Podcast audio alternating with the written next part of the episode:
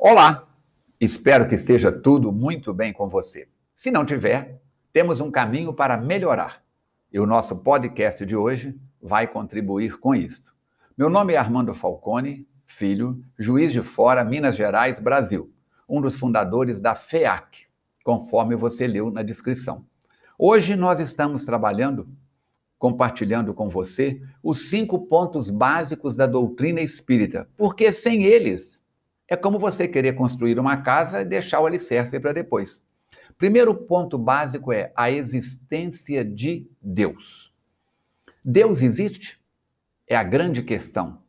O materialista diz que não crê em Deus. Deus existe. É a origem e o fim de tudo. É o Criador, causa de todas as coisas. Deus é a suprema perfeição com todos os atributos que a nossa imaginação e consciência possam lhe atribuir, e muito mais. Falcone, eu quero saber mais. Ok, assista o nosso podcast 1, leia no Livro dos Espíritos a pergunta 1 a 3. A 1, até nós já comentamos, que é Deus? Deus é a inteligência suprema, causa primária de todas as coisas.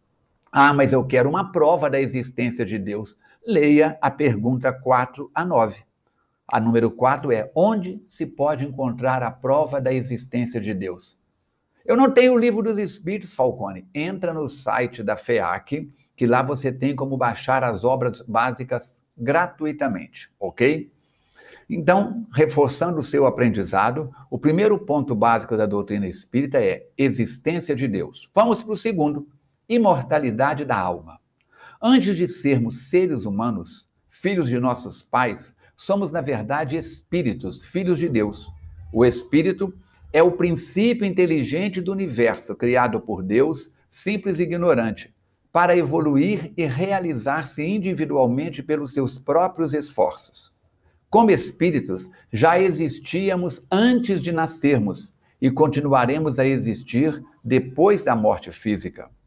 Quando o espírito está no corpo, dizemos que é uma alma ou espírito encarnado. Quando nasce para este mundo material, dizemos que reencarnou. Quando morre, dizemos que desencarnou. Desencarnado é a volta do espírito ao plano espiritual ou espiritualidade, de onde veio ao nascer.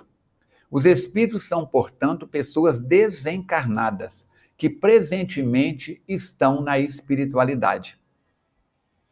Quero saber mais. Vamos lá.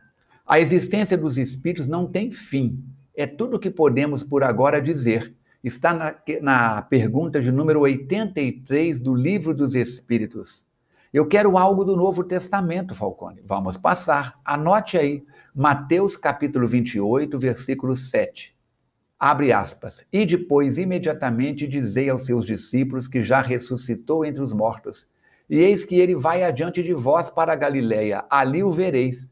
Eis que eu vô-lo tenho dito. Vamos em Lucas, capítulo 8, versículos 54 e 55. Abre aspas. Mas ele, pondo-os todos fora, e pegando-lhe na mão, clamou, dizendo: Levanta-te, menina, talita cumi, em aramaico e o seu espírito voltou, e ela logo se levantou, e Jesus mandou que lhe dessem de comer. Podemos ir em Mateus, capítulo 17, versículo 3, abre aspas, e eis que lhes apareceram Moisés e Elias falando com ele, que eram espíritos.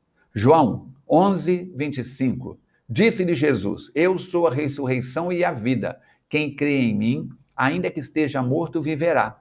Ainda é João, capítulo 6, versículo 47. Abre aspas. Na verdade, na verdade vos digo que aquele que crê em mim tem a vida eterna. Nós trouxemos estes parágrafos do Novo Testamento para você ver que isso não é invenção de Allan Kardec nem da doutrina espírita. Reforçando o seu aprendizado. Primeiro ponto básico da doutrina espírita, existência de Deus. Segundo, imortalidade da alma. Terceiro ponto básico: pluralidade das existências ou reencarnação. Criado simples e ignorante, o espírito é quem decide e cria o seu próprio destino, a sua jornada. Para isso, ele é dotado de livre-arbítrio, ou seja, capacidade de escolher o que fazer entre o bem e o mal. O mal é a ausência do bem. O mal não tem existência própria. Como o frio é a ausência do calor, a treva é a ausência da luz. Desse modo, tem o espírito possibilidade de se desenvolver, evolucionar, aperfeiçoar-se, de tornar-se cada vez melhor, mais perfeito, como um aluno na escola passando de uma série para outra através de diversos cursos. Essa evolução requer aprendizado, e o espírito só pode alcançá-la encarnando no mundo e desencarnando quantas vezes necessárias, para adquirir mais conhecimentos através das múltiplas experiências de vida. A reencarnação, portanto, permite ao espírito viver inúmeras existências no mundo, adquirindo novas experiências, novas novos aprendizados para se tornar melhor, não só intelectualmente, mas sobretudo moralmente, aproximando-se cada vez mais do que estabelecem as leis de Deus.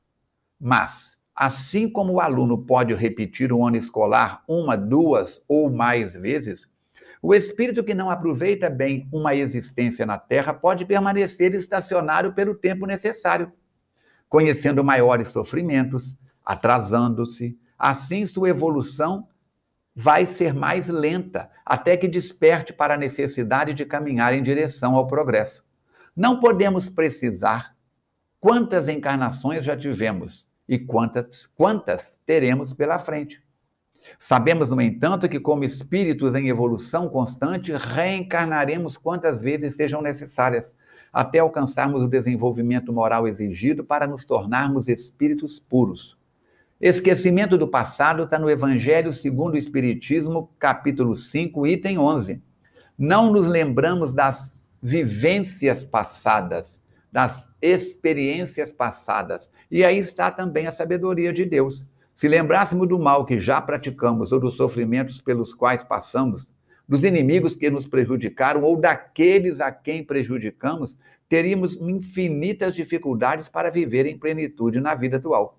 Ocorre que frequentemente os desafetos, inimigos do passado, hoje são trazidos ao nosso convívio próximo, na condição de filhos, irmãos, pais, amigos, nos oferecendo a oportunidade do resgate, da reconciliação, do amparo mútuo. Esta é uma das razões da reencarnação.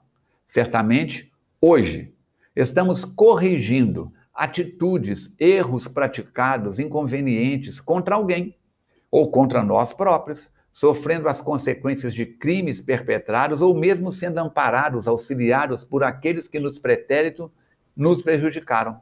Daí a importância da família, onde se costumam reatar os laços cortados em existências anteriores. A reencarnação dessa forma é uma oportunidade de reparação, como é também oportunidade de devotarmos nossos esforços pelo bem dos outros, apressando a própria evolução espiritual. Quando reencarnamos, trazemos um plano de vida, um projeto de vida, um plano reencarnatório, um programa reencarnatório, onde estão compromissos assumidos durante o período que passamos na espiritualidade, assumidos por nós mesmos ou, quando não temos condição, pelos mentores espirituais que nos dizem respeito à reparação do mal e à prática do bem possível. Dependendo de nossas condições espirituais, poderemos ter participado ou não dessas escolhas, optando por provas, sofrimentos, desafios, facilidades que propiciarão meios para nosso desenvolvimento espiritual. A reencarnação, portanto, como mecanismo perfeito da justiça divina, explica-nos por que existe tanta desigualdade no destino das criaturas na Terra. Pelos mecanismos da reencarnação, verificamos que Deus não premia ou castiga ninguém. Pela misericórdia divina, somos nós os articuladores daquilo que se chama destino, por vezes necessitando de sofrimentos que nos instigam a melhora e crescimento pela lei de ação e reação. Quer saber mais? Leia de Emmanuel Espírito, pela mediunidade do Cândido Francisco Xavier, o livro Justiça Divina. Terceiro ponto básico, que é a reencarnação, então está no Livro dos Espíritos, na questão 171. Consiste em admitir para o espírito muitas existências sucessivas. Questão 167. para expiação e melhoramento progressivo da humanidade. Sem isso, onde a justiça? Falcone, existe reencarnação na Bíblia? Claro, e você pode anotar aí as referências evangélicas correlacionadas. João, capítulo 3, versículo 5. Jesus respondeu: Na verdade, na verdade, digo que aquele que não nascer da água e do espírito não pode entrar no reino de Deus. É ele conversando com Nicodemos. Mateus 17, 12. Mas digo-vos que Elias já veio e não o conheceram, mas fizeram-lhe tudo o que quiseram. Assim farão eles também padecer o filho do homem, é após ele descer do Monte Tabor, onde esteve com Elias e Moisés. Mateus 17, 13. Então entenderam os discípulos que ele lhe falara de João Batista. Mateus 11, 13. Porque todos os profetas e a lei profetizaram até João. Mateus 11, 14. Se quereis dar crédito, é este o Elias que há de vir. Assim, nós vamos ter vários outros pontos que eu não vou esticar aqui, porque abordaremos isso mais detalhadamente para frente. Reforçando o seu aprendizado. Primeiro ponto básico da doutrina espírita: existência de Deus. Segundo, imortalidade da alma. Terceiro, pluralidade das existências ou reencarnação. Quarto, pluralidade dos mundos habitados. Nem todas as encarnações se verificam na Terra. Como nenhum aluno estuda do primeiro dia de aula até a formação final num pós-doutorado na mesma escola. Vai passar por várias escolas. Existem mundos superiores à Terra e mundos inferiores ao nosso planeta. Quando evoluirmos, poderemos renascer num planeta de ordem elevada. O universo é infinito e na casa do Pai há muitas moradas, já dizia Jesus. A Terra é um mundo de categoria moral inferior. Haja vista o panorama lamentável em que se encontra a humanidade nos dias atuais. Contudo, ela está sujeita a se transformar numa esfera de regeneração, quando os homens se decidirem a praticar o bem e a fraternidade reinar entre eles. Deus povoou de seres vivos os mundos concorrendo todos esses seres para o objetivo final da providência. Acreditar que só os haja no planeta Terra que habitamos, fora divulgar, duvidar da sabedoria de Deus, que não fez coisa alguma inútil. Certo a esses mundos, há de ele ter dado uma distinção mais séria do que a de nos, nos recrearem à vista numa noite estrelada. Aliás, nada há, nem na posição, nem no volume, nem na constituição física da Terra, que possa induzir a suposição que ela goze privilégio de ser habitada com exclusão de tantos milhares e milhões de, de mundos semelhantes. Quer saber mais? Livro dos Espíritos, questão 55. São habitados todos os globos que se movem no espaço, e o homem terreno está longe de ser, como supõe, o primeiro em inteligência, em bondade e perfeição. Novo Testamento, João 14, 2. Abre aspas. Na casa de meu pai há muitas moradas. Se não fosse assim, eu vou-lo teria dito. Vou preparar-vos o lugar. Primeira carta de Paulo aos Coríntios, capítulo 15, versículo 41. Uma é a glória do sol, e outra a glória da lua, e outra a glória das estrelas, porque uma estrela difere em glória de outra estrela. Vamos em frente? Reforçando seu aprendizado. Primeiro ponto básico, a existência de Deus. Segundo, imortalidade da alma. Terceira, pluralidade das existências, reencarnação. Quarta, pluralidade dos mundos habitados. Quinto, quinto ponto básico, comunicabilidade dos espíritos ou mediunidade. Os espíritos são seres inteligentes, são seres humanos desencarnados. Eles são o que eram quando vivos na carne, bons ou maus, sérios ou brincalhões trabalhadores ou preguiçosos, cultos ou medíocres, verdadeiros ou mentirosos. Eles estão por toda parte. Não estão ociosos, pelo contrário, eles têm as suas ocupações como nós, os encarnados, temos as nossas. Não há lugar determinado para os espíritos. Geralmente, os mais imperfeitos estão próximos, junto de nós, atraídos pela materialidade a qual estão ainda jungidos e pela similaridade de sentimentos com as quais nos afinizamos. Não os vemos, pois se encontram numa dimensão diferente da nossa, num campo vibracional diferente do nosso, imperceptível aos nossos cinco sentidos. Mas eles podem ver-nos e até conhecer nossos pensamentos. Os espíritos agem sobre nós, mas esta ação é quase que restrita ao pensamento, porque eles não conseguem agir diretamente sobre a matéria. Para isso, Eles precisam das pessoas que lhes ofereçam recursos especiais. Essas pessoas são chamadas médiums por Allan Kardec. Pelo médium, o espírito desencarnado pode comunicar-se, se puder e quiser. Essa comunicação depende do tipo de mediunidade ou da faculdade do médium. Ela pode ser de psicofonia, pela palavra, de psicografia, pela escrita e etc. Mas toda e qualquer comunicação não deve ser aceita cegamente. Precisa ser encarada com reserva, examinada com devido cuidado para não sermos vítimas de espíritos enganadores. A comunicação depende da conduta moral do médium também. Se for uma pessoa idônea, de bons princípios morais, oferece campo para aproximação e manifestação de bons espíritos. É preciso ficar alerta contra as mistificações e contra os falsos médios que tentam iludir o público, menos avisado, em troca de vantagens materiais. Por isso é importante que, antes de ouvir uma comunicação, a pessoa se esclareça a respeito do Espiritismo. Muito bem. Então, esse quinto ponto, a mediunidade, Livro dos Médiuns, item 159, capítulo 14. Mediunidade é a faculdade inerente ao homem. Todo aquele que sente, num grau qualquer, a influência dos espíritos é por este fato médium. Quer dizer, todos somos médiums, mas na doutrina espírita é considerado médium aquele onde a sensação, o fenômeno, a percepção do mundo espiritual é algo mais constante, contínuo. Referências evangélicas relacionadas. Tem mediunidade na, na Bíblia? No Novo Testamento tem. Mateus 16, 17. E Jesus respondendo lhe disse: Bem-aventurado és tu, Simão Bar Jonas, porque tu não revelou a carne e o sangue, mas meu Pai que está nos céus. Mateus 17, capítulo 17, versículo 2. Abre aspas. E transfigurou-se diante deles, e o seu rosto resplandeceu como o sol, e as suas vestes se tornaram brancas como a luz. Mateus 17, 3. E eis que lhes apareceram Moisés e Elias falando com ele no Monte Tabor. Lucas, capítulo 13, versículo 32. E respondeu-lhes: Ide e dizei àquela raposa: Eis que eu expulso demônios e efetuo curas, hoje e amanhã, e no terceiro dia sou consumado. Atos dos Apóstolos, capítulo 2, versículo 17.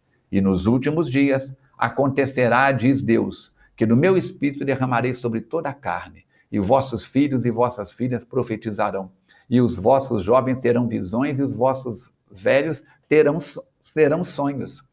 É, Deuteronômio, Deuteronômio, capítulo 7, versículo 13. Eu estava olhando nas minhas visões da noite, e eis que vinha nas nuvens do céu, um como filho do homem, e dirigiu-se ao ancião de dias e o fizeram chegar até ele. Apocalipse, capítulo 1, versículo 10. Eu fui arrebatado no espírito no dia do Senhor, e ouvi de trás de mim uma grande voz como de trombeta. Muito bem. Poderíamos ficar aqui mais uma hora falando de mediunidade no Velho e no Novo Testamento. Muito bem. Compartilhamos hoje com você, então, o tema, os cinco pontos básicos da doutrina espírita: existência de Deus, imortalidade da alma, pluralidade das existências, pluralidade dos mundos habitados, comunicabilidade dos espíritos, mediunidade. Agradecemos a sua companhia, a sua presença. Lembre-se, este canal de podcast é seu. Comentários, sugestões, dúvidas, perguntas, envie por WhatsApp apenas WhatsApp para o número 32, que é o prefixo de Juiz de Fora, 984899106. Alice já colocou lá em cima na descrição quando você abrir o podcast Espiritismo para Iniciantes. Deixe seu nome, seus contatos, cidade de onde fala e, se for do exterior, qual o país nós responderemos carinhosamente por ordem de chegada, certo? Divulguem seus contatos, grupos, redes sociais, entre familiares e na instituição espírita que frequenta. Visite o nosso site da Fundação Espírita Allan Kardec, www.feac.org. F de Fundação, E de Espírita, A de Allan, K de Kardec, www.feac.org. Visite também o meu Facebook, www.facebook.com barra Falcone Espiritismo. Pela alegria de estarmos juntos, rogo ao Pai da vida, aos Espíritos bons que te abençoe, abençoe seus pensamentos, seus sentimentos, seus comportamentos e que possamos juntos avançar para a frente e para o alto. Até o nosso próximo encontro, se Deus quiser e Ele quer.